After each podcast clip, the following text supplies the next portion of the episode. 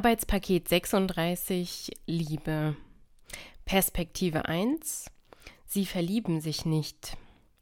Sie wollen sich nicht verlieben. Alles würden sie dafür tun, allein zu bleiben. Gespürt haben sie es erst allmählich. Sie vertrauen nicht darin, mit jemandem zusammen zu sein. Für sie fühlte sich wie eine Trennung mit Hindernissen an. Sie wollen sich nicht kennenlernen, sich nicht anfreunden oder näher kommen, schon gar nicht verlieben. Für sie ist es nicht normal, dass jemand mit in ihre eigene Wohnung geht.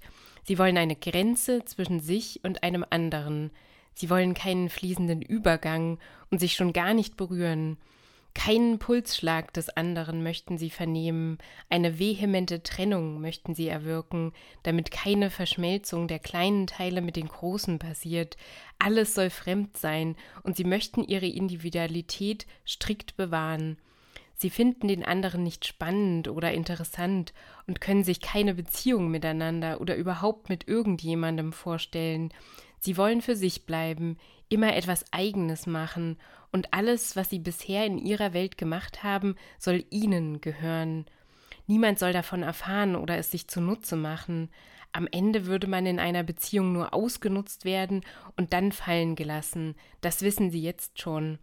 Nur für sich selbst würden sie gerne etwas vom anderen abhaben, aber so ganz ohne Verpflichtungen. Perspektive 2 Sie verlieben sich. Sie verlieben sich ineinander. Gespürt hat es erst ein Teil von ihnen, dann der andere. Und am Ende hatten sie das Vertrauen, dass sie zusammenkommen werden. Egal wie lange es gedauert hat, jetzt ist eine Beziehung da und die wird immer besser. Es war keine romantische Liebesgeschichte, sondern eine ganz normale.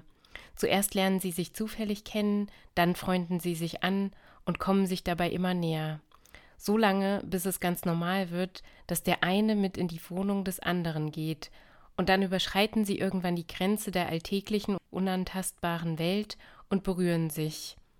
Der eine spürt den Puls des anderen. Eine bittere Trennung gibt es irgendwann auch bei ihnen, aber es ist nur ein kleiner Teil. Der größere Teil ihres Herzens bleibt zusammen und verschmilzt miteinander. Durch häufigen Kontakt und viel Austausch ergänzen sie sich immer mehr, einen kleinen Teil an Fremdheit bewahren sie sich aber, damit sie füreinander spannend und interessant bleiben. Das hält die Beziehung am Leben. Der eine gibt dem anderen etwas und dann gibt derjenige wieder etwas zurück. Aus der Beziehung werden Kinder geboren, die dann die Eigenschaften von den Elternteilen in sich vereinen. This should be the pulse of Europe. Das sollte der Puls von Europa sein.